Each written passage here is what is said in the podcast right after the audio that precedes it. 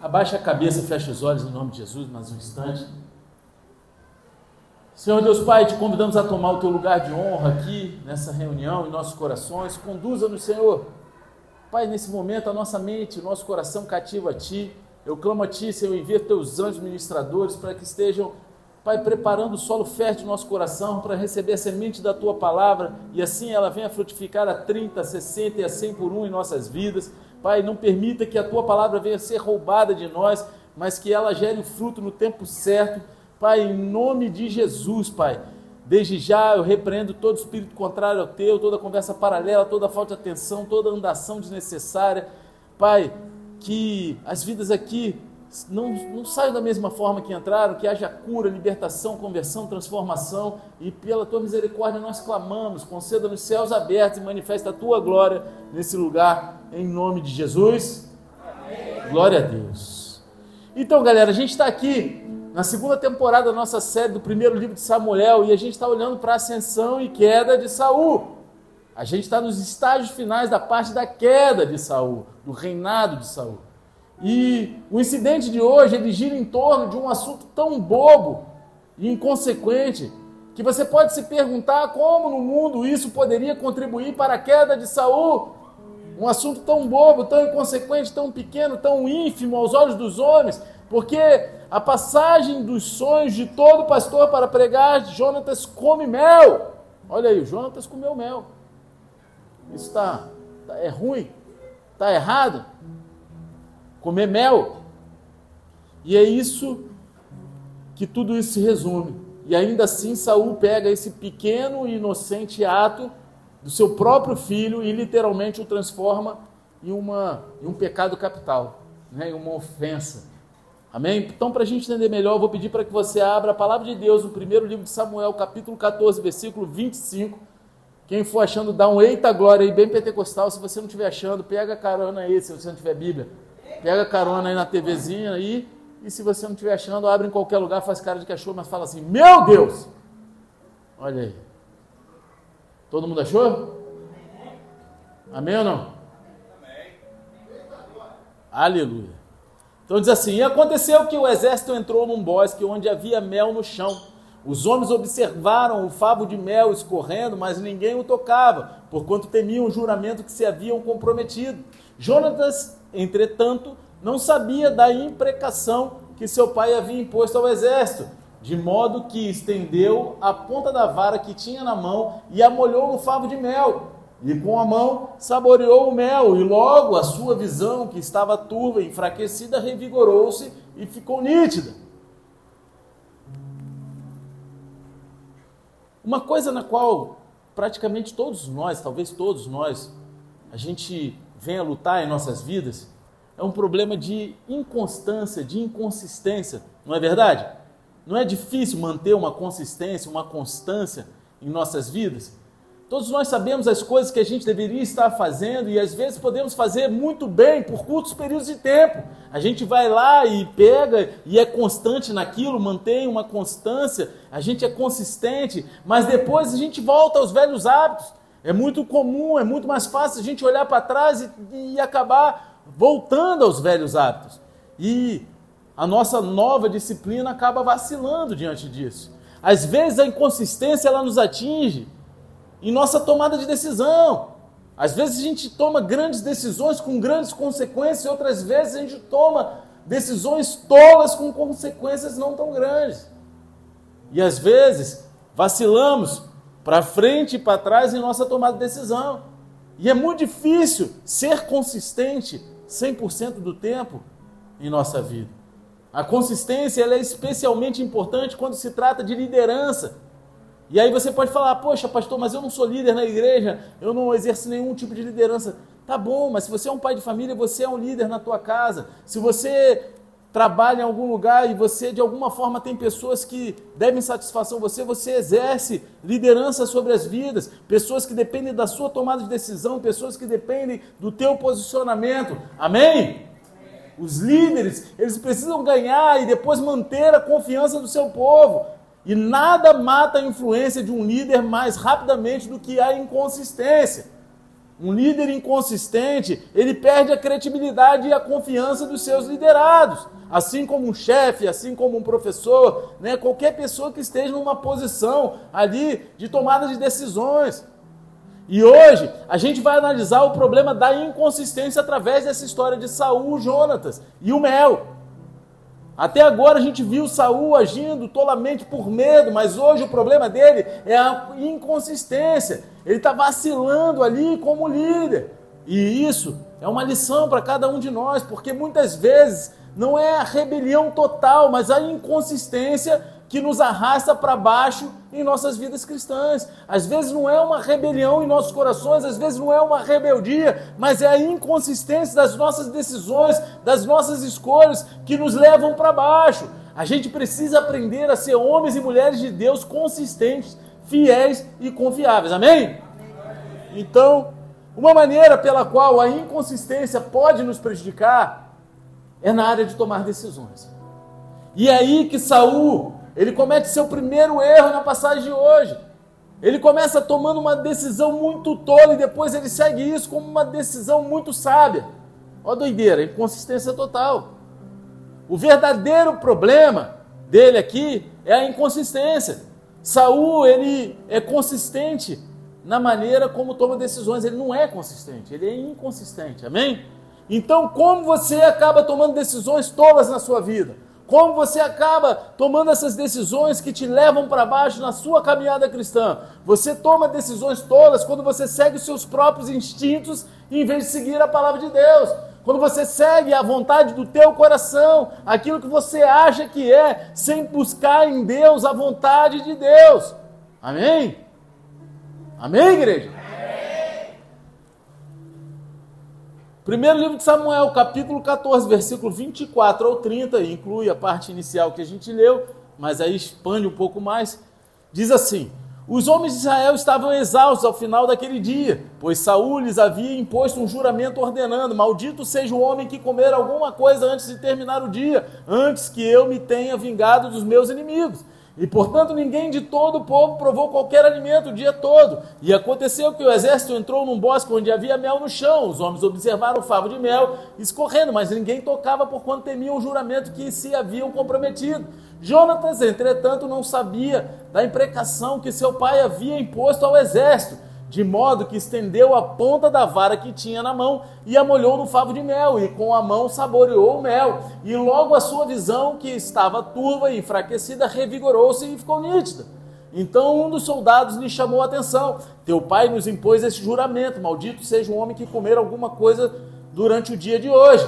Por isso todos estamos desfalecidos. Ao que Jonatas lhe respondeu de pronto: Infelizmente, meu pai cometeu um grande erro e trouxe desgraça sobre o seu povo. Vede como estou revigorado e enxergo melhor por haver provado um pouco deste mel. Ora, quanto mais se o povo todo tivesse comido livremente os despojos de guerra que tomou dos inimigos, não teria sido muito maior a derrota dos filisteus?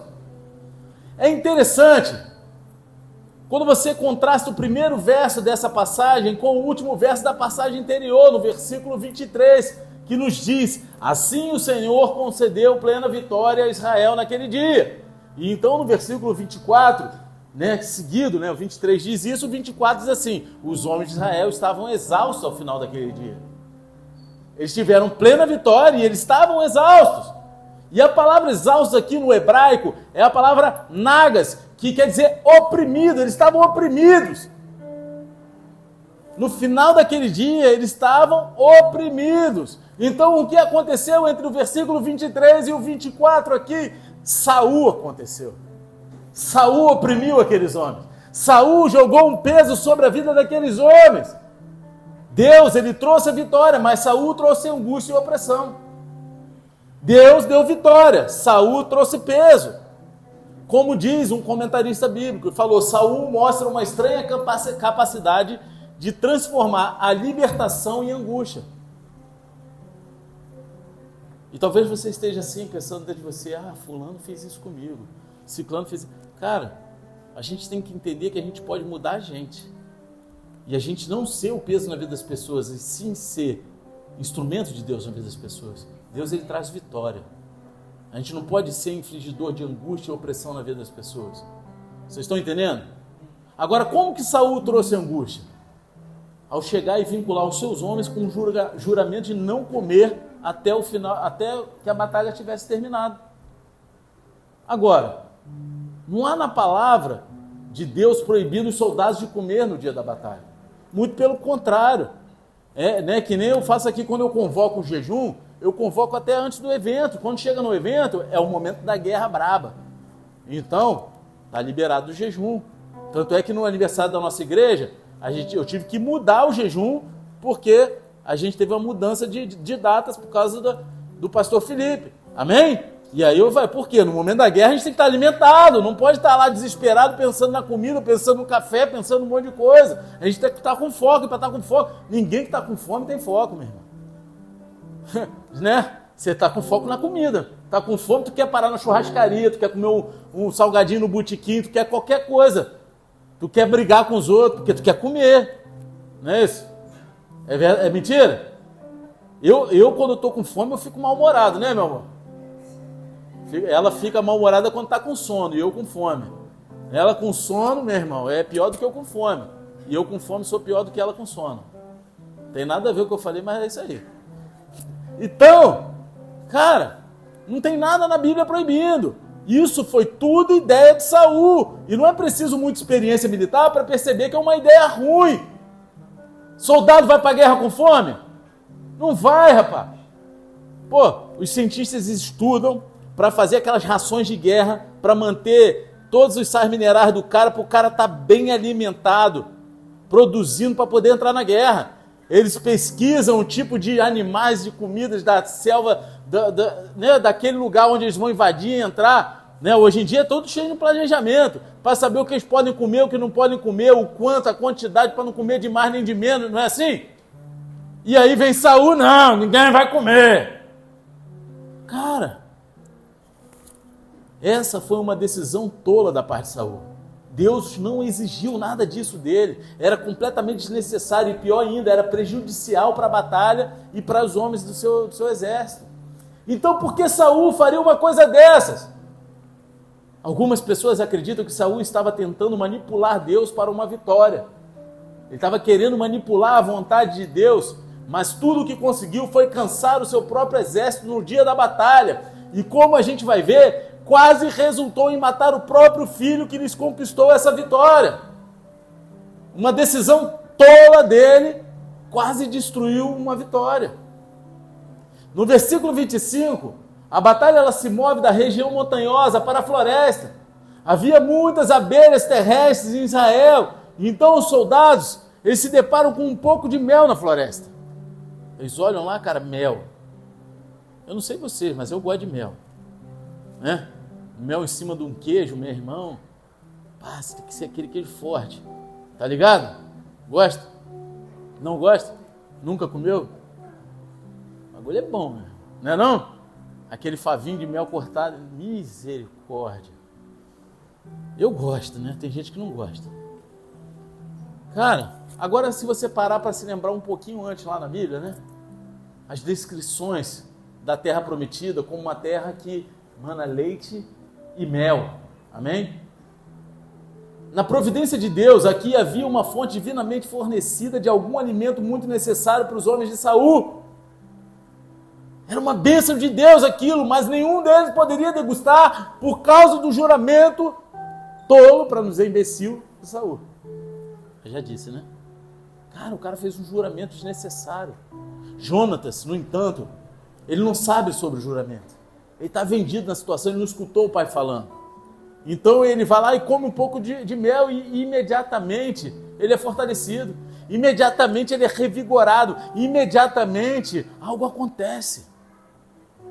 E quando os soldados falam para ele sobre o juramento, ele não fica impressionado. Ele não fica triste. Ele só responde: Cara, infelizmente meu pai cometeu um grande erro e trouxe desgraça sobre o seu povo. Jonatas, ele percebe que por causa da decisão do seu pai, a vitória de Israel não foi tão grande ou tão completa quanto poderia ter sido. E às vezes Deus está disposto a te dar uma vitória, às vezes Deus está ali pronto para te dar algo grandioso, mas uma decisão tola sua limita o tamanho da tua vitória. Não que você vai perder, mas limita. Era para eles terem destruído tudo, era para eles terem destruído, aniquilado o inimigo, mas uma decisão fez com que a vitória não fosse plena e fosse apenas parcial. Provérbios 28, 26 diz assim: Quem confia apenas em si mesmo é insensato, porém quem caminha de acordo com a sabedoria não corre perigo. Quando você segue os seus próprios instintos, em vez de seguir a palavra de Deus, você vai acabar tomando algumas decisões tolas, erradas na sua vida, e essa inconsistência vai te arrastar para baixo. É isso que a gente precisa entender. A gente tem que conhecer a palavra de Deus, a gente tem que buscar a palavra de Deus e tomar decisões com base na palavra de Deus. Cara, eu vou fazer isso tudo na palavra, está escrito. Está lá. Se você quiser a resposta para qualquer coisa na sua vida, você vai achar na palavra de Deus. Não tem como não achar, amém? amém. Decisões tolas, elas vêm de seguir seus próprios instintos, mas decisões sábias vêm de seguir a palavra de Deus. Primeiro livro de Samuel, capítulo 14, versículo 31 ao 35, diz assim: Naquele mesmo dia os israelitas derrotaram os filisteus, lutando desde Micmais até Aijalon. A essa altura os israelitas estavam muito fracos e esfomeados, por isso avançaram sobre o que havia tirado dos inimigos como despojos de guerra e comeram a carne de ovelhas, bois e bezerros de qualquer maneira com sangue. A notícia chegou a Saul nestes termos: o povo está cometendo pecado contra o Senhor, porque está comendo sangue. Então ele determinou: Fostes infiéis, rolai para cá uma grande pedra. E disse mais Saul: Espalhai-vos no meio do povo e dizei: Traga cada um o seu boi ou a sua ovelha, vós os imolareis aqui e comereis sem pecar contra Yahvé, comendo sangue. Em seguida, durante aquele, aquela mesma noite, todos os homens trouxeram o que tinha consigo e procederam à imolação naquele lugar. Então Saúl edificou um altar ao Senhor, e foi este o primeiro altar que ele construiu. Antes da continuidade, eu queria falar algo aqui. Deixa eu falar, vou falar. Tem os religiosos da igreja que, quando vão no churrasco, querem estragar a carne, comendo carne bem passada. Não é isso? Aí a justificativa. Eu não como sangue porque está escrito na Bíblia. Se você fala isso, você tem que entender que aquilo que sai da carne não é sangue, que o, o boi, quando ele é morto, ele, eles põem numa situação que eles escorrem o sangue do boi todo, o que fica ali é só o soro. Então você pode comer com força ali que é bom e Deus te agrada. Ele pede para queimar a carne, que o cheiro da gordura sobe e ele fica feliz. Amém? Carne bem passada, é quase que o boi morreu à toa, né? Isso é brincadeira, só para descontrair. Amém?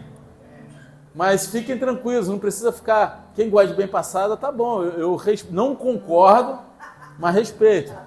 Né? É igual vegano, eu não concordo, mas respeito. Né? Romanos 14 diz que aquele que come vegetais é fraco na fé, não é isso? Mas tá bom. Tá rindo, né? Mas eu como vegetais junto com carne. Eu nunca vi rodízio de alface, meu irmão. Se fosse bom, tinha, né? Ah, a glória a Deus. Tem nada com brincadeira, tá? Só para te contar. Cara, as tropas perseguiram os filisteus de Micmais a Jalom, uma distância de cerca de 32 quilômetros. Cara, para você ter noção, 32 quilômetros. Ontem eu vim de, de Cabo Frio para cá, deu 16 quilômetros. Né? Então, meu irmão, é como se fosse ida e volta para Cabo Frio. Agora, já era de noite, o que significava que os homens eles foram liberados do juramento de Saul e eles estão com tanta fome que eles ignoram o mandamento de Deus de não comer carne com sangue. Deus ele proibiu os israelitas de comer carne com sangue. Ainda nele, porque o sangue representava a vida do animal, amém? E era usado em sacrifícios. Isso era uma proibição lá que estava tá no Antigo Testamento. Esses homens eles viviam debaixo dessa verdade é um mandamento, é uma lei de Deus, e aí eles vão lá e vacilam. Agora, observe o contraste aqui. Jonatas, ele sem saber quebrou o juramento de Saul comendo mel. Mas agora os homens de Saul estão conscientemente quebrando o mandamento de Deus, comendo carne com sangue. Você está entendendo? Isso fala muito de religiosidade.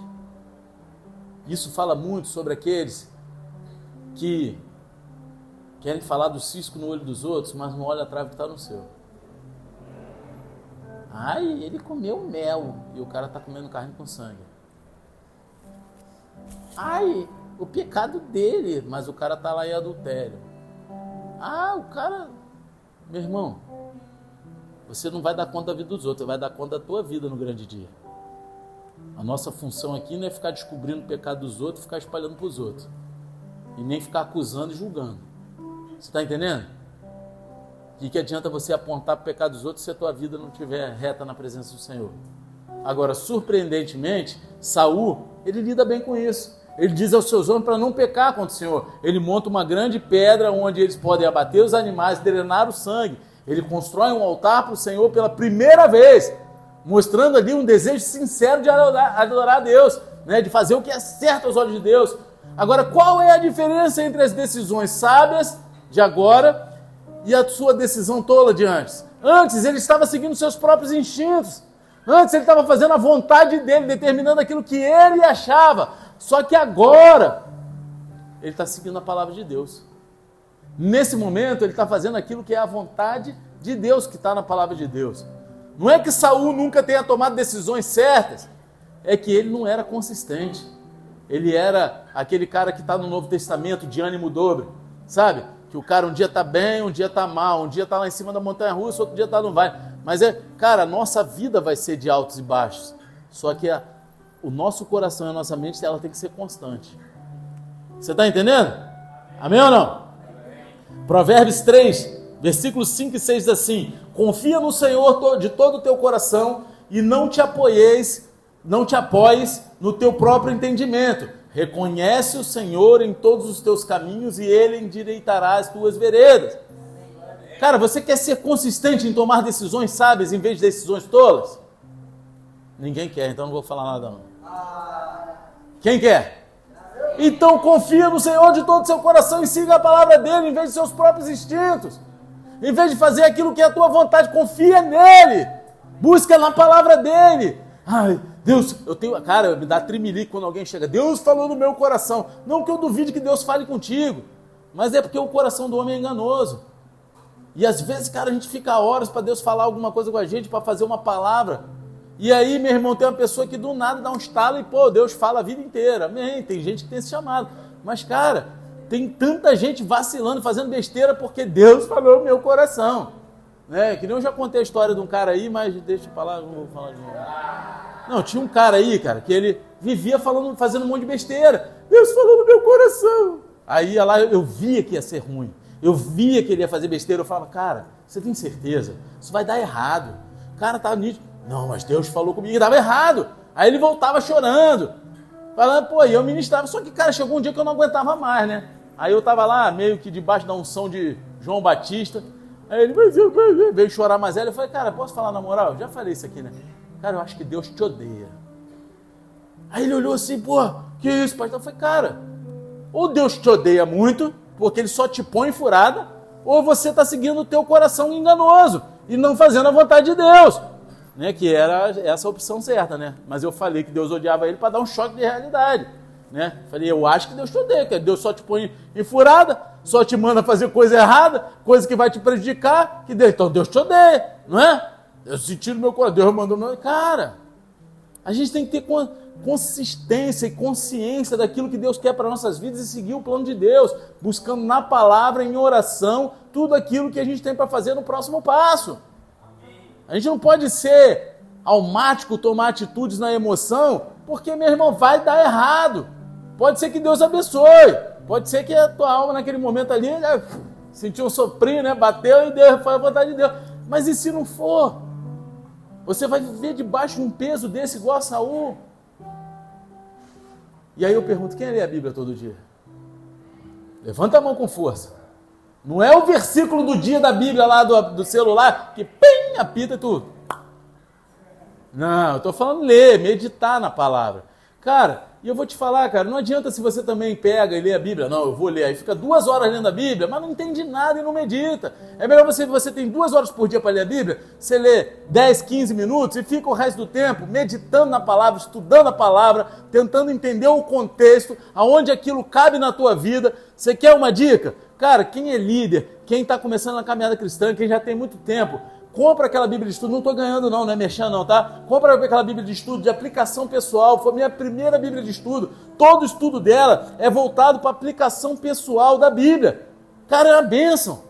Você vai olhar lá e você vai falar, cara, eu sempre indico para os líderes, cara, se você não falo dela, cara, quando vai fazer com os líderes, eu, eu falo, poxa, se você puder, compra de aplicação pessoal, porque vai te trazer, e até para você ministrar, para aplicar né, na vida pessoal da pessoa, vai te dar um, um embasamento. A gente tem que aprender que tudo que está na Bíblia é para aplicar na nossa vida. E as decisões que a gente toma tem que estar com base bíblica e não com base naquilo que a gente quer. Querer, eu quero um monte de coisa, mas será que está alinhado com a vontade de Deus? Você está entendendo? Eu queria pegar, subir numa moto e ir até o Alasca. Mas não é a vontade de Deus nem da minha esposa. O dia que for da vontade de Deus, ele toca no coração dela. Eu não, vou embora. Vamos? Vamos? É, tua esposa foi pilha, ela vai querer ir, rapaz. Quero que vocês orem pela pastora. Mas Saul, ele não estava só apenas lutando com a consistência quando se trata de tomar decisões sábias e todas. Ele também estava tendo problemas de vacilação. O cara estava de vacilaçagem, como diz aí o meu gordinho favorito. Cadê ele? Ah, tá ali, ó. Tava lá atrás, mudou. Oh, aí já fica vermelho, né? Olha lá, ele fica tomatinho na hora, né? Vaninho. Glória a Deus. Cara, o cara tava de vacilaçagem nas decisões que ele tomava. E há vários princípios bíblicos que a gente pode aprender com essa próxima parte da nossa passagem, que vão nos ajudar a permanecer firmes e fortes em nossas decisões e não vacilar como Saul. Primeiro de tudo, não faça promessa que você não pode cumprir. Sabe? Quando você vem na emoção e vai prometendo um monte de coisa que você não pode fazer, parece até vendedor de, de, de carro, de apartamento, né? Tem, tem uns corretores de imóvel que o cara, ainda mais de apartamento na planta, cara, os caras te vendem um sonho, meu irmão. Aí aquele sonho depois se transforma em pesadelo, porque o cara vende um monte de coisa que não era para vender, ele fala um monte de coisa que, que não é. É mentira, é verdade. Amém? Só que em tudo na nossa vida. Diz lá no capítulo 14, versículo 36 ao 39: Ordenou Saúl, desçamos durante a noite para perseguir os filisteus e saqueemos-los até o romper do dia. Não deixemos um único homem dele sobreviver. E os guerreiros responderam: Faze tudo o que te parecer bem. Contudo, o sacerdote sugeriu: Melhor é primeiro consultarmos a Deus. Olha aí. Não é isso? Então Saul aqueceu e pediu o conselho de Deus: Descerei para perseguir os filisteus ou entregá-los entregá-los-ás tu nas mãos de Israel? Entretanto, neste dia não houve resposta. Então Saul ordenou: Aproximai-vos todos vós, chefes do povo, examinai bem em que consistiu a falta cometida por vós nesse dia. Tão certo como vive a vé, que dá salvação e vitória a Israel, assim ainda que seja o meu filho Jonatas o culpado, deverá morrer. Contudo, ninguém disse uma só palavra. Saul, ele quer continuar na guerra, ele quer continuar a batalha com um ataque noturno aos filisteus. Ele quer pegar ali de, de sopetão os caras. Só que, a, como líder, ele deveria ter sido o único que sugeriu que eles orassem sobre essa situação primeiro. Mas observe que é o sacerdote que traz à tona a questão da oração. Ele está ali, ele manda fazer o que está no coração dele, ele não vai buscar em Deus primeiro. Ele não vai chegar lá orar a Deus. O que, que o Senhor quer que eu faça? Senhor, o que, que é para eu fazer agora? Ele vai e toma a decisão. Só que o sacerdote está ali e fala, cara, não é melhor consultar Deus? Agora, quando eles vão e perguntam a Deus, eles não recebem uma resposta. Eles só recebem um barulhinho de grilo. Cric, cric, cric, silêncio. Não é isso? Saul, ele raciocina que um de seus homens pecou, um dos seus homens vacilou, e então ele faz um juramento adicional de que quem quer que seja mesmo que seja o próprio filho, ele deve morrer. Está dando mole. Essa frase, deverá morrer, é a mesma expressão que é usada em Gênesis 2,17, quando Deus disse a Adão: Contudo, não comerás da árvore do conhecimento do bem e do mal, porque no dia em que dela comeres, com toda certeza morrerás. A diferença aqui é que quando Deus avisou Adão sobre a, ju a justa punição por seu pecado, Deus ele não vacilaria, mas ele seguiria em frente, ele cumpriria aquilo que ele falou. Agora, Saul ele está apenas inventando. Ele está inventando moda, como diz por aí. À medida que o bagulho está indo, ele está inventando, ele está jogando com as palavras, ele está sendo almático, largando palavras aos ventos. E ele não vai cumprir o seu voto. Observe que os soldados que sabiam que Jonatas fez, eles não disseram nada, ficaram caladinhos. Aí vai, pô, ele deve ter falado que meu irmão, não vou falar nada não, vou meter isso. Isso é briga de cachorro grande. Não é não? Eles que são família que se entendam, né? né? Não deve ter sido esse papo entre eles? Fala comigo, vocês estão aqui, gente? Será que foi isso que eles... Deve ter sido, né? Não sei. Né? Pois deve ter falado, meu irmão, eles ficaram caladinhos. Isso mostra, mas isso mostra o quê? A lealdade e respeito por Jonatas e a reprovação por Saul. Eles são leais a Jonatas. Só que eles já não, não aprovam mais a liderança de Saul. Eclesiastes 5, versículo 2 e versículo 5 diz assim: Não permita que tua boca fale precipitadamente, nem que teu coração o impulsione a fazer promessas diante de Deus. Afinal, Deus está nos céus e tu apenas vives sobre a terra. Portanto, que tuas palavras sejam poucas e corretas. Isso, versículo 2. Aí vai para o versículo 5 e fala o seguinte: Portanto, é melhor não prometer do que fazer um voto e não cumprir a palavra empenhada. Meu querido, se você fez um voto, você prometeu alguma coisa, você, cara, se você não vai conseguir, volta atrás, vai lá e resolve. Isso com o ser humano. Agora com Deus, cara, tem que ir até o final. Agora a gente tem que tomar decisões, sabe, com a vontade de Deus. Tem vezes que Deus ele direciona a gente fazer algo para ver o nosso posicionamento. Só que a gente tem que estar firme naquilo que a gente vai fazer diante de Deus, parar de ficar fazendo voto todo. Ah, se vocês não fizerem isso, eu vou embora da igreja. Pô, meu irmão, Aí vocês não fazem, eu não vou embora da igreja, quem é que vai? Vou embora mesmo. Se eu falar isso, é que nem eu falo aqui, quem achar na Bíblia, eu falo de, de púlpito isso, porque eu sei que não está na Bíblia. E eu, eu, se Deus não me mandou embora aqui, então eu não estou sendo almático. Eu, tô, eu falo que assim, ó, se você achar na Bíblia que Deus não te dá uma luta maior do que você pode suportar, eu, eu deixo de ser pastor. Porque isso não é uma verdade. Não está na Bíblia. E a gente propaga isso, eu propaguei durante muitos anos, amém? Mas não é sobre isso que eu quero falar, que senão eu vou ficar aqui pregando sobre isso. Já, já fiz uma pregação sobre isso. O dia que vocês quiserem, a gente faz uma enquete na internet, aí a gente marca um dia, eu prego sobre isso de novo.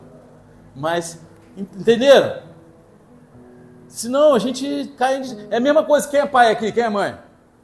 Se você fizer isso, eu vou te dar uma palmada. A criança vai lá e faz. Você não dá uma palmada, acabou a credibilidade. Ela vai te desafiar o tempo todo. Se você falou, você tem que dar, meu irmão. Vai te doer no coração, mas tu falou, faz. Você está entendendo?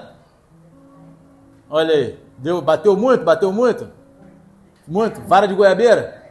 É, vara de goiabeira é a primeira vara da infância e juventude, né? Não é isso? É, pá, é a primeira vara. É melhor cair nessa primeira vara do que na, na do homem, não é não? Da justiça aí, do, do não é não? Pô, a primeira vara da infância e juventude. Cara, se você quer ser consistente na sua vida e não vacilar nas decisões, uma boa maneira é você começar, para começar, é não fazer promessas que você não vai poder cumprir.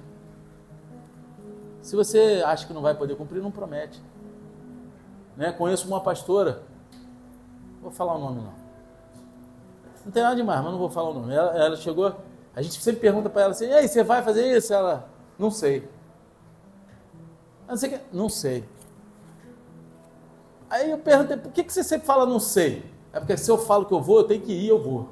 Agora não sei, me dá o direito de eu, de eu decidir em cima da hora. Acabou!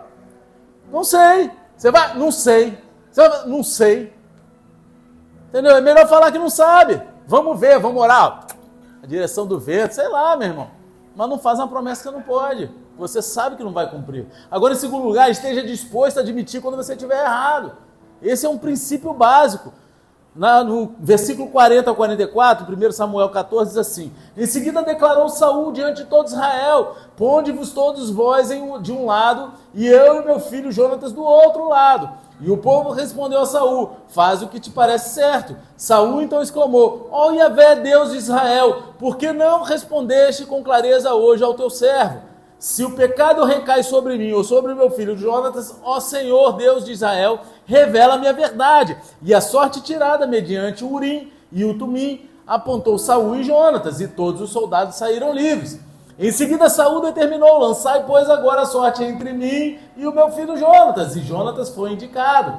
Então Saul voltou-se para Jonatas e lhe inquiriu: Conta-me o que fizeste. Jonatas replicou: Eu somente provei um pouco do mel com a ponta da vara que tinha na mão. Todavia estou pronto para morrer. E Saul concluiu: Que Deus me castigue com todo rigor, caso você não pague com a morte.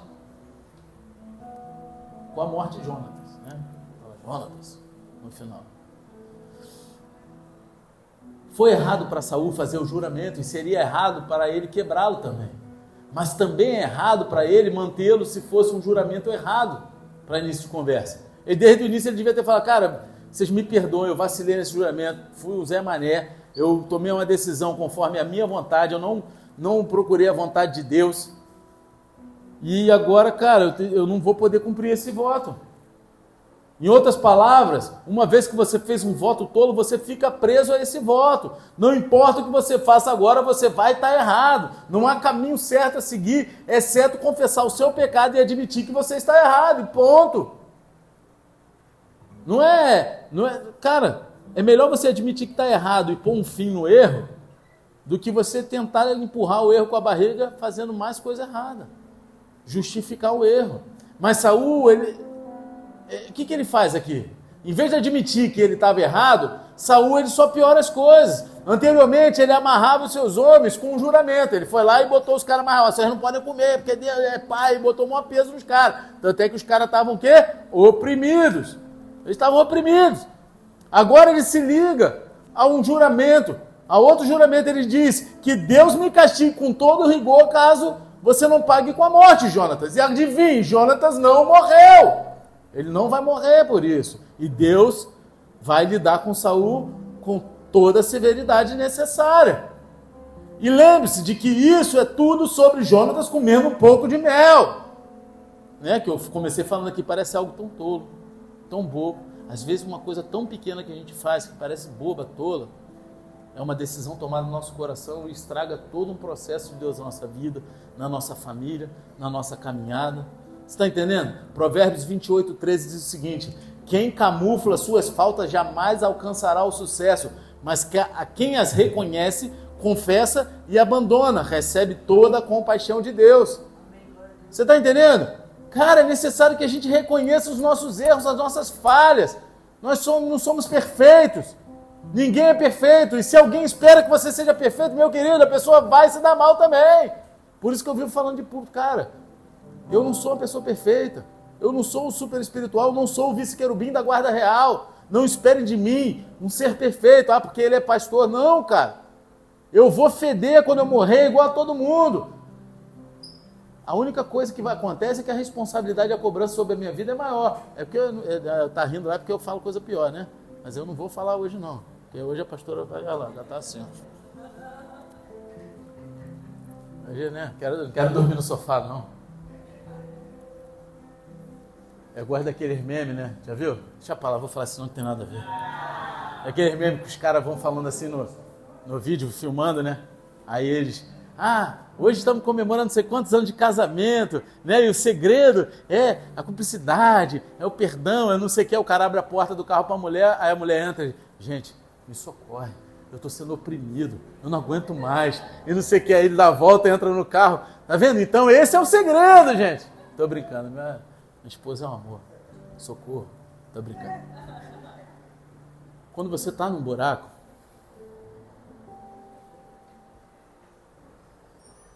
você não fica cavando mais, fica. Quando você entra num buraco, você quer cavar mais para se afundar mais? Quer? Quem quer? Fala aí para mim, levanta a mão. Agora, quando você estraga tudo, em vez de se de afundar mais, é muito melhor admitir que você estava errado, não é? Eu aprendi que para cada. Eu aprendi de uma maneira ruim, tá?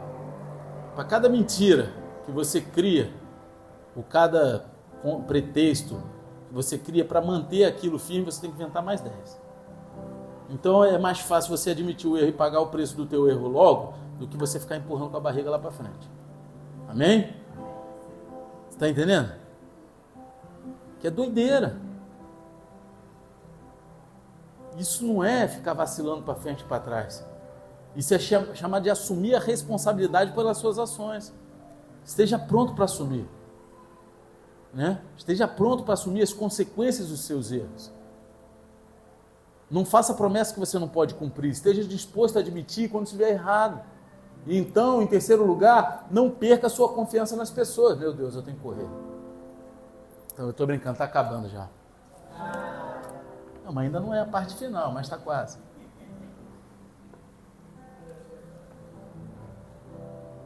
Versículo 45 diz o seguinte: Os soldados, contudo, intercederam por Jonatas junto a Saul, argumentando: Jonatas, aquele que alcançou essa grande vitória em Israel, vai morrer? De maneira alguma, tão certo como vive Yahvé, não cairá um só cabelo de sua cabeça, porquanto foi na companhia de Deus que ele realizou hoje tudo o que fez. Assim o povo resgatou Jonatas e ele não foi executado. Saul ele fez um juramento de tirar a vida de Jonatas. Agora os homens de Saul eles emitem um contra-juramento para salvar a vida de Jonatas. Eles não estão mais ouvindo Saul sobre esse assunto. Saul, em sua tolice, em sua teimosia, ele havia perdido a confiança dos seus homens, em suas decisões erradas, em suas decisões tolas diante de Deus, diante dos seus homens, ele já havia perdido a confiança dos seus homens. Primeiro livro de primeira carta aos Coríntios, capítulo 4, versículo 2 diz o seguinte: Além disso, o que se requer de todos aqueles que têm essa responsabilidade é que vivam fielmente. Essa palavra fielmente significa confiável, consistente. Amém? A confiança é uma, é uma mercadoria valiosa. A confiança é algo super valioso e quando você é inconsistente na sua vida, você vai perder a confiança das pessoas. Amém? As pessoas não sabem se podem confiar naquilo que você fala por causa da inconsistência, por causa da inconstância. E é, é necessário que a gente permaneça. Amém? É que nem aqui, quantos aqui já começaram vários cursos e pararam no meio? Eu já comecei. Amém? Quantos aqui começaram a fazer algo e não deram continuidade, desanimaram, desistiram? Você está entendendo? Cara, se hoje você vai começar algo, você tem que estar disposto até o final, cara. Entendeu? Que nem, poxa, eu, eu, né, hoje eu sou faixa preta de jiu-jitsu. Cara, eu, eu, parei, eu parei na marrom e fiquei 14 anos parado. Hoje, talvez já era para eu estar quase na faixa coral. Poxa, mas eu parei 14 anos e cada vez que eu via qualquer coisa ligada ao jiu-jitsu, aquilo me dava uma frustração, cara. Porque eu sempre amei aquele esporte e eu não podia mais fazer, eu não fazia, era tanta coisa na minha vida que eu larguei. E eu voltei, cheguei na preta e eu conheci um homem de Deus que estava lá na azul, voltando a fazer, na mesma situação que eu. E eu cheguei para o cara e falei: Você sabe que hoje você não tem mais o direito de desistir. A tua obrigação é ir até a faixa preta, porque tem pessoas que estão olhando para você. Aí ele falou: É verdade. Cara, tem coisas que não cabem mais a gente. Aquilo que a gente se propõe a fazer, a gente tem que ir até o final. Parar de largar as coisas no meio do caminho. Parar de deixar para trás. Finaliza as coisas que você começou. Finaliza. Amém? Senão a gente vai perder a confiança dos, das pessoas. Então, finalmente, o quarto princípio dessa parte é simplesmente não se canse e desista. Muitas pessoas se cansam e desistem no meio do caminho. Versículo 46 diz assim: Saul deixou de perseguir os filisteus que assim puderam voltar à sua terra. Saul e seus homens, eles tinham a vantagem, eles estavam pressionando o inimigo, mas eles não terminaram o trabalho, eles não foram até o final, eles não finalizaram. Saul, ele parou de perseguir os filisteus, eles se retiraram para sua própria terra, onde poderiam se reagrupar, reconstruir e se fortalecer para o próximo ataque. Você está entendendo? Portanto, essa é outra maneira da gente ser inconsistente em nossas vidas quando a gente não termina aquilo que a gente começou, quando a gente não vai até o final aquilo que a gente começou a botar a mão. Sabe? A pessoa que um dia está no ministério, não finaliza aquilo ali, não, não, não encerra um ciclo, daqui a pouco está em outro, aí não encerra um ciclo, está em outro, e aí assim no trabalho, é assim com a família, é assim com os cursos, é assim com a escola, com a faculdade, com tudo que faz. Mas Deus não quer isso da gente, Ele quer que a gente finalize. Ele tem projetos para a nossa vida. Agora, o que, que você vai fazer? Você vai fazer os sonhos de Deus ou os teus sonhos? Agora, busca os planos de Deus e vá até o final. Vá até o final. Você está entendendo? Gálatas 6, 9 diz assim: E não nos desfaleçamos de fazer o bem, pois se não desistirmos, colheremos no tempo certo. Quando a gente não desiste, a gente colhe bons frutos. Quando a gente permanece, a gente colhe bons frutos. Todos nós nos cansamos às vezes, mas isso não significa que você tenha que desistir. Você acha que eu estou sempre disposto para caramba, que às vezes eu não canso, olho para a situação. Cara, a igreja tem problema, as pessoas me trazem problema. Mas, cara, às vezes eu canso, mas se eu desistir, eu não cumpro o propósito que Deus trouxe aqui. Você está entendendo? Lá atrás a gente ficou na rua, a gente alugou um espaço, foi para a rua de novo. Cara, desanima, desanima, mas você vai olhar para a circunstância, você vai desistir. E Deus não nos chamou a desistir. Você está entendendo? Porque a obra não é minha, a obra não é de uma denominação, de uma placa, a obra é de Deus. Por isso que está escrito na Bíblia: aquele que lança a mão no arado e olha para trás não é apto a entrar no reino dos céus. E é uma palavra pesada. Por quê? Porque Deus não quer que a gente desista. Ele não quer que a gente pare no meio. Ele não quer que a gente fique olhando para trás. Ele quer que a gente vá até o final. Amém? Amém?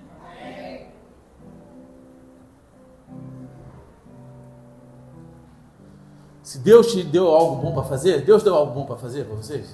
Quem deu, levanta a mão. Então não desista, meu querido. Fique com isso, você colherá uma boa colheita no devido tempo. Agora, a colheita não é no nosso tempo. Às vezes a gente quer desistir porque, ah, está demorando. E aí, como a pastora Priscila falou, o diabo, ela imagina um cara cheio de relógio do teu lado, ó, o tempo está passando, você está ficando velho, você está não sei o quê, ó, as coisas não vão acontecer. E a gente ouve essa voz. Só que Deus ele tem um tempo certo. Ele, sabe, não tem aquela mentira que falam pra gente a vida inteira, Deus tarda, mas não falha. Deus não tarda nem falha. Deus ele é perfeito, como que ele tarda? Deus escreve certo por linhas tortas. Não, Deus não escreve de linha torta nenhuma, ele não é, não é maluco. Ele escreve certo por linhas certas. Está entendendo? A gente que fica querendo tortuar a linha de Deus. A gente que fica querendo apressar o tempo da nossa vida, porque a gente não quer passar pelos processos. A gente, a gente tem dificuldade de querer passar pelos processos, entender o processo, amar o processo. É difícil, mas não é para a gente desistir. Paulo pensou em desistir da própria vida. Amém? Amém? Está em 2 Coríntios, sei lá, 8, 6, não lembro. Depois você pesquisar aí no Google, você acha. Ele fala assim: passamos por tamanha tribulação que pensei até desistir da própria vida. Aí foi aquilo que eu falei antes, né? Você acha que Deus ele, ele não te dá uma luta maior que você possa suportar? Se ele não desse, a gente sempre achar que é com a nossa força. E a gente nunca ia se render a ele. Agora, Paulo ele pensou em desistir da própria vida, mas ele desistiu? Por quê? Porque ele não tinha o direito de desistir. Uma vez que ele meteu a mão, ele tinha que ir até o final. E assim somos eu e você. A gente precisa permanecer. A gente precisa ir até o final daquilo que Deus está chamando a gente para fazer. E eu quero encerrar essa mensagem hoje Graças a Deus. Cadê ele? Vai falar graças a Deus, não? Eu sinto falta, falando dele ali, ó. olha lá. A cara dele. Fala, rapaz. Perdeu a graça? Graças a Deus. Eu quero encerrar essa mensagem fazendo apenas um comentário sobre a estimativa do homem, sobre a sua vida versus a estimativa de Deus. Preste atenção nos versos finais dessa passagem de hoje. Versículo 47 ao 52 diz assim: Quando Saul assumiu a realeza sobre Israel, lutou contra os seus inimigos em redor, moabitas, amonitas, edomitas, o rei de Zobá e os filisteus. Para onde quer que investisse o seu exército saía vitorioso, realizou proezas de empenho e coragem e derrotou os amalequitas, libertando Israel das mãos daqueles que os saqueavam. Saul teve três filhos homens, Jonatas, Isvi e Malqui, Malquissua. A sua filha mais velha chamava-se Merabe e a mais nova Mical. A sua esposa chamava-se Ainoã e era filha de Aimaas. O nome do comandante do exército de Saul era Abner, filho de Ner, tio de Saul. Quis, pai de Saul, e Ner, pai de Abner, eram filhos de Abiel. Durante todos os anos em que Saul viveu, houve guerra encarniçada contra os filisteus. Todos os bravos valentes que Saul ia conhecendo, imediatamente os recrutava para o seu exército.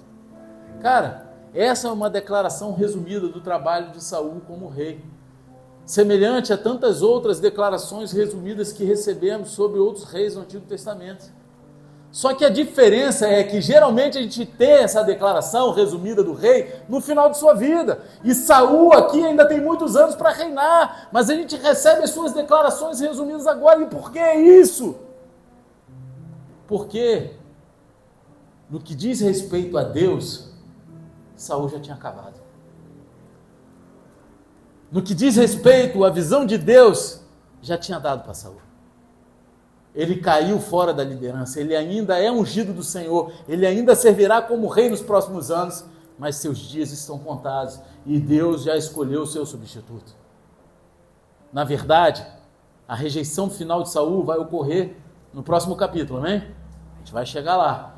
Agora, se tudo que você já leu sobre Saul fosse essa declaração resumida, você pensaria que Saul tinha sido um grande rei, vitorioso. Ele expulsou os inimigos de Israel, para o norte, sudeste, oeste. Parecia a galinha azul, né? De leste, oeste, de norte a sul. Não é, não é da tua época, não é da tua, né? Né? Da tua época? É, Júlio? Mais ou menos, né? É, rapaz. Ele lutou bravamente, derrotou os amalequitas, ele livrou Israel daqueles que saqueavam Israel. Agora tudo parece muito bom, mas você sabe que está faltando nesse resumo do reinado de Saul? Você sabe que está faltando aqui sobre a vida de Saul? Não há uma uma única menção a Deus, é simplesmente uma avaliação humana.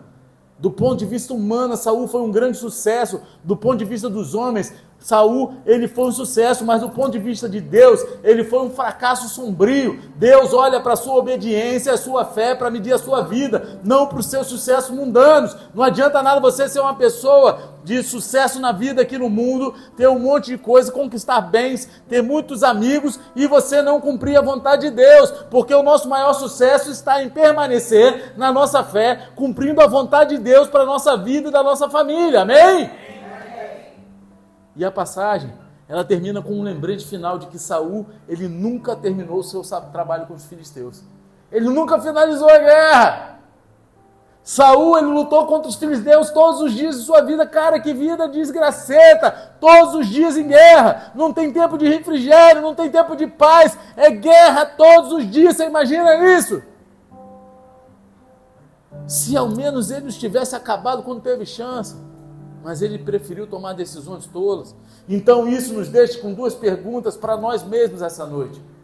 Primeiro de tudo, como as pessoas vão medir a sua vida? Você já pensou nisso? Como as pessoas vão olhar para você e medir a sua vida? Quando alguém der um obituário no seu funeral, Deus vai fazer parte da história? Eu costumo falar, e eu ministro isso em velório, que, cara, na lápide das pessoas tem lá a data de nascimento, um risquinho e a data de falecimento. Só que mais importante que a data de nascimento e a data de falecimento é aquele risquinho entre as duas datas que representa a nossa vida, o nosso legado, aquilo que a gente fez aqui. E isso vai conduzir as pessoas que viram o nosso legado a Deus. Deus vai fazer parte desse risquinho na nossa lápide. Deus será a parte central da nossa história. Será impossível contar a história da sua vida sem falar do seu amor por Deus, sua fé em Deus e o seu serviço na obra dele nessa terra? Ou Deus estará visivelmente ausente, como estava no resumo da vida de Saul? Quando eu morrer, eu quero que as pessoas lembrem de mim como homem de Deus. Podem esquecer meu nome, mas eu quero que as pessoas olhem, cara, ele era cheio de defeitos, mas era um cara que amava Deus. Era um cara que conduzia as pessoas a amar a Deus. Era um cara que conduzia as pessoas a entender a vontade de Deus. Eu não sei você, mas esse é o meu anseio. Eu quero que meus filhos lembrem de mim não como um pai ausente, rude, mas como um pai que representava o amor de Deus. Você está entendendo? Lucas 9, 25 diz assim: Porquanto de que adianta ao ser humano ganhar o mundo inteiro, mas perder-se ou destruir a si mesmo? Como as pessoas vão medir a sua vida quando você se for? O que, que aquele risquinho na tua lápide vai representar para aqueles que ficarem? Ainda mais, o que, que ele representa aos olhos de Deus? E o mais importante, como Deus vai medir a sua vida. O apóstolo Paulo escreve em 1 Coríntios, capítulo 4, versículo 4 e 5. Porquanto, ainda que esteja consciente de que nada há contra mim, nem por isso me justifico, pois quem julga é o Senhor, Assim nada julgueis antes da hora devida. Aguardai até que venha o Senhor, o qual não somente trará à luz o que está em oculto nas trevas, mas igualmente manifestará as intenções dos corações.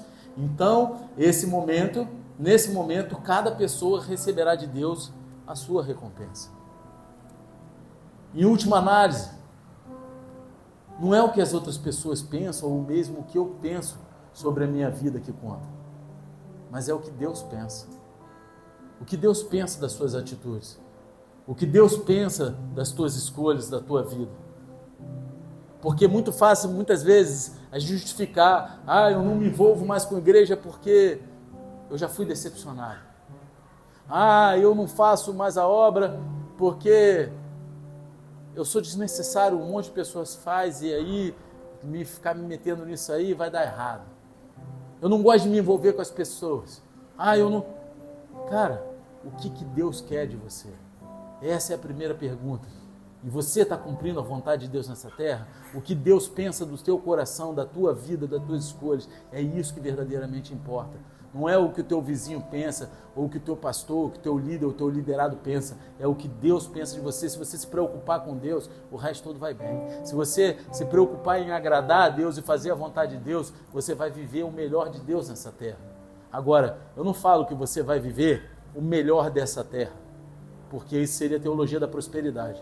Eu falo que você vai viver o melhor de Deus para você nessa terra. Por quê? O que Deus tem de melhor para você não é o que ele tem de melhor para ele, não é o que ele tem. Deus ele sabe a porção exata para cada um.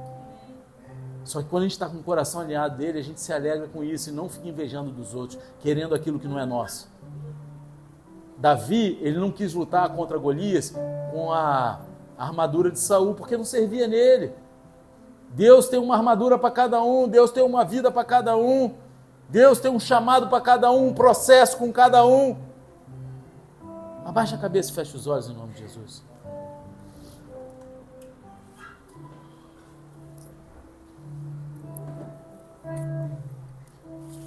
Fica de pé, de olhos fechados, mas de pé, em nome de Jesus. Você está construindo uma vida, um dia de cada vez? Um dia de cada vez.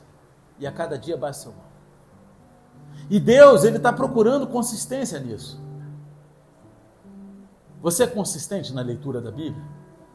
Você é consistente na oração, consistente na frequência à igreja, na comunhão cristã? Na doação, no compartilhamento da tua fé? Você tem sido consistente? Porque Deus ele está procurando homens e mulheres confiáveis que vão o servir fielmente todos os dias de suas vidas. E muitas vezes a gente se contenta com um compromisso de novo e de novo com o Senhor, mas Deus ele merece muito mais e muito melhor. Através da morte de Cristo por nós na cruz, há perdão para nós quando caímos. E sim, a graça de Deus ela cobre, cobre todos os nossos fracassos e todos os nossos pecados. Mas a gente precisa se esforçar pela consistência em nossa caminhada durante o resto de nossas vidas. A gente não tem condições de permanecer se a gente não tiver consistência naquilo que a gente vive e naquilo que a gente fala.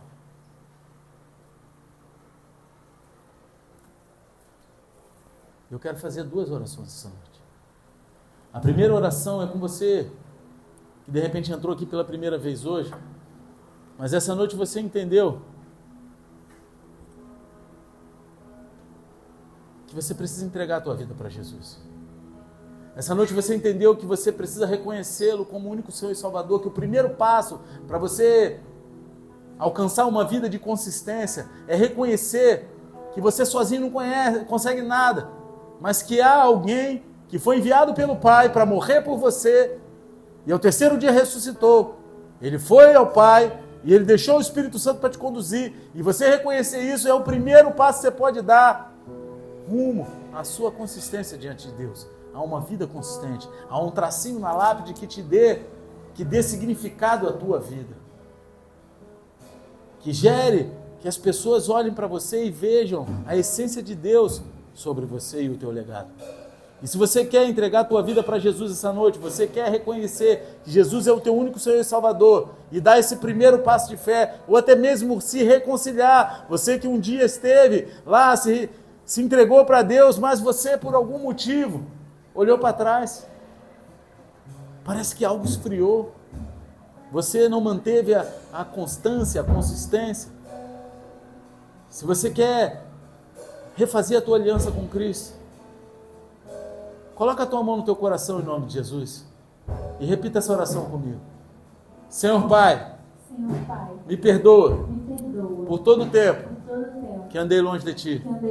Mas essa noite eu entrego, eu entrego meu, coração no teu altar, e, reconheço que Jesus Cristo, aquele, que morreu na cruz por mim e, ao terceiro dia, ao terceiro dia ressuscitou, é o meu único, é o meu único e suficiente, Senhor, e Salvador.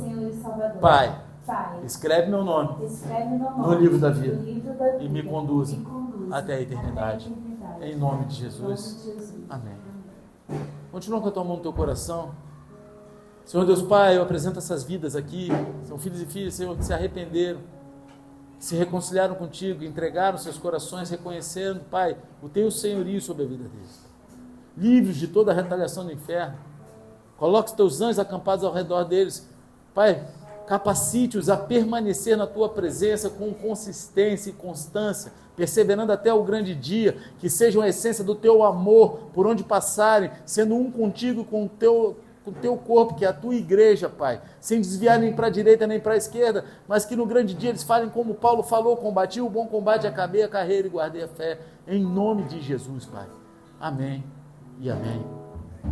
E eu quero fazer uma segunda oração aqui essa noite.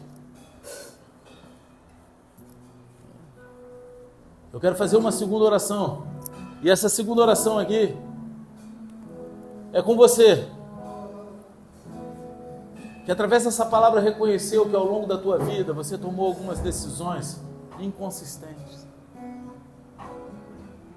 Que assim como Saul, você fez, acabou fazendo votos tolos, tomou decisões que você teve dificuldade de voltar atrás, e isso acarretou em muitos problemas que foram se arrastando ao longo da tua vida, talvez até agora.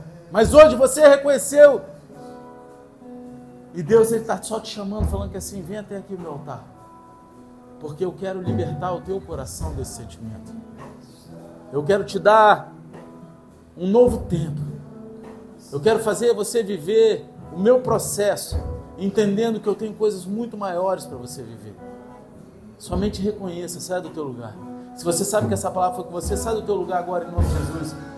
Vem até aqui à frente, para que a gente possa orar pela tua vida. Porque Deus ele quer, ele quer mudar a tua história. Ele quer transformar, mas ele precisa do teu coração. Não seja como Saul que que tentou consertar um erro com outro erro e só fez um voto tolo em cima de outro voto tolo. Foi inconsistente em sua caminhada. Deus ele te chama, sai do teu lugar e ele vai mudar a tua história. Talvez para você, ah, o que, que vai mudar eu sair da minha cadeira? vai mudar que você diante de homens, anjos, demônios, principados, potestades, mas principalmente diante de Deus, você reconhece a fraqueza do teu coração e que você precisa, assim como todos nós, de ser tratado nessa área, de buscar uma consistência, uma permanência naquilo que Deus tem para a tua vida. Então sai do teu lugar em nome de Jesus.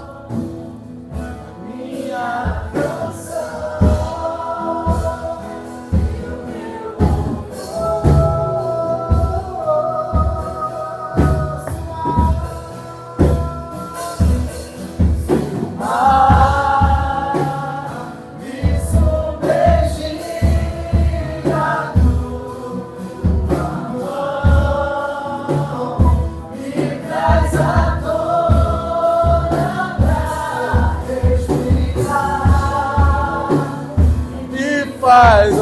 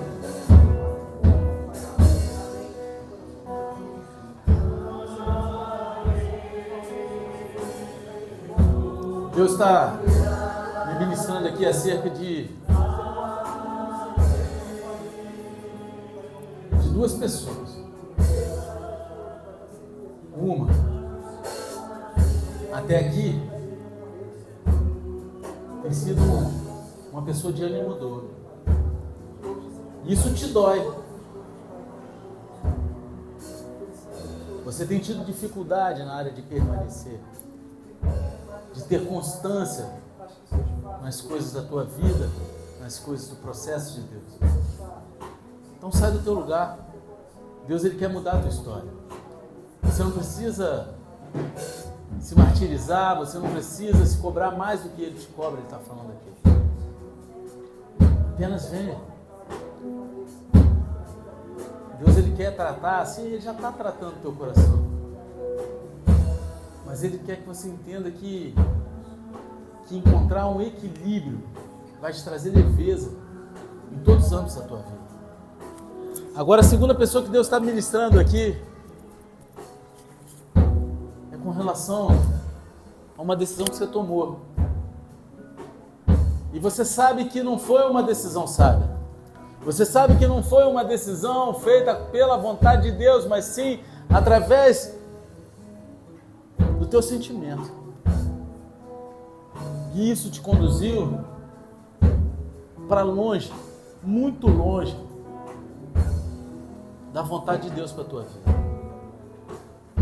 Isso não incorre num pecado real, mas incorre num afastamento da vontade de Deus, dos planos de Deus para o teu chamado, para o teu ministério. E você conseguiu identificar isso hoje. E Ele está quebrando teu coração, então sai do teu lugar. Sai do teu lugar e entrega essa verdade. Deixa Deus ele, ele te moldar. Isso a tua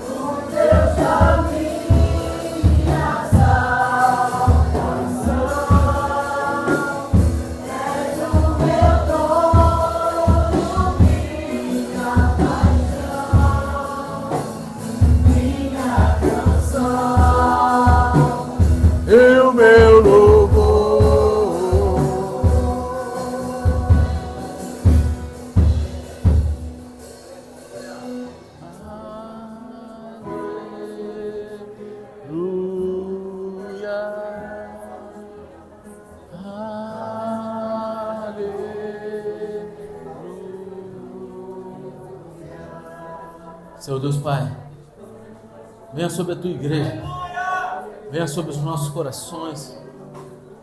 Pai, muda os nossos corações. Transforma a nossa mente de tal modo, Senhor, que venhamos desejar viver a tua vontade. Venhamos cumprir o princípio bíblico que diz que, Pai, quando está escrito na Bíblia, não vivo mais eu, mas Cristo vive em mim. Que assim como no livro de Cantares, Senhor, venhamos nos tornar um contigo, noivo e a noiva, um desejando o que o outro deseja, que os nossos sonhos sejam os teus sonhos, Pai. E que possamos perseverar até o grande dia, vivendo não mais a nossa vontade, mas o teu propósito em nossas vidas. Porque o Senhor nos chamou com propósito, Senhor, e nós cremos nisso. E com base nas Escrituras, nós clamamos, Senhor. Nos ajuda a permanecer, Pai. Nos capacita a permanecer e glorificar o Teu santo nome. Se você recebeu essa oração, se você crê nessa palavra, aplauda Ele de todo o coração, aplauda Jesus. Mas Ele é Deus. Aleluia.